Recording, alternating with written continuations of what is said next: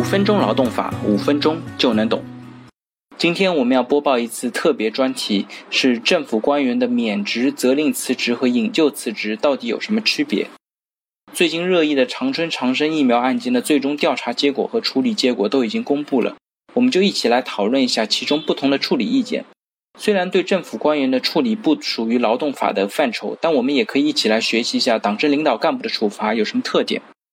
八月十六日晚，震惊全国的长春长生疫苗案件的调查和问责情况有了结果。中共中央政治局常委听取了关于长春长生问题疫苗案件的调查和有关问责情况的汇报，并且同意对于吉林省副省长金玉辉予以免职，对于吉林省政协副主席李进修责令辞职，要求长春市长刘长龙、国家市场监督管理总局副局长毕景全引咎辞职。很多人看了这则消息以后会发现啊，通报一共涉及了七名省部级干部，但对他们的处理方式是完全不一样的。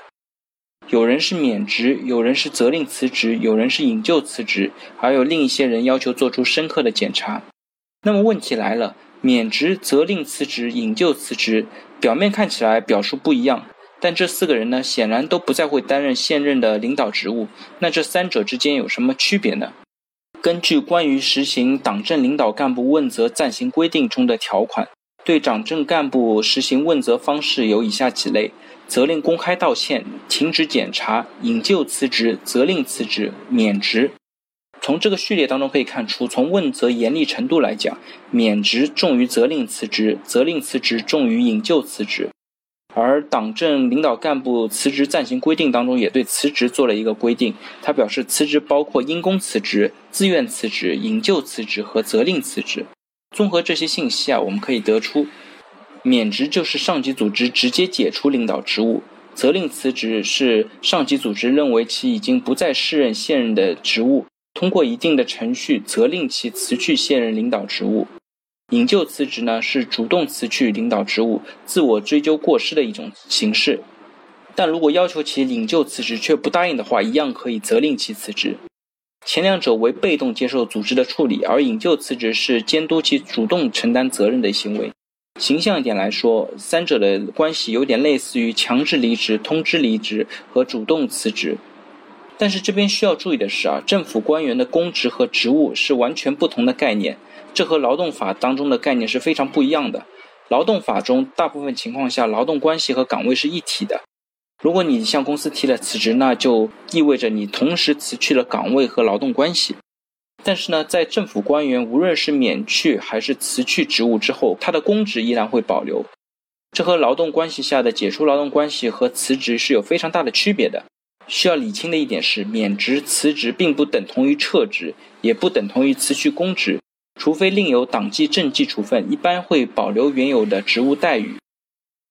那有人要问，都是不再担任领导职务，那对这些人的影响有什么区别呢？在党政领导干部选拔任用条例当中规定，引咎辞职、责令辞职和因问责而被免职的党政领导干部，一年内不再安排职务，两年内不得担任高于原任职务层次的职务。也就是说，根据目前的规定，这四名干部受到的影响，理论上来说是相同的。之前其实也有非常多类似的例子，比如在2008年9月，因为尾矿重大责任事故引咎辞去山东省省长职务的孟学农，在2010年1月担任中央直属机关工委副书记，级别呢还是正部级。对于引咎辞职、责令辞职、免职的党政领导干部，可以根据工作需要以及本人的一贯表现、特长等情况。由党委政府按照干部管理权限酌情安排适当岗位或者相应的工作任务。那我们可以观察一下，一年之后这四位会不会重新回到领导岗位上？那我们一年之后再拭目以待。好了，如果大家对今天的话题有任何的问题或者建议，欢迎在音频下方留言，也非常欢迎将我的音频转发给需要的朋友。那我们下期再见。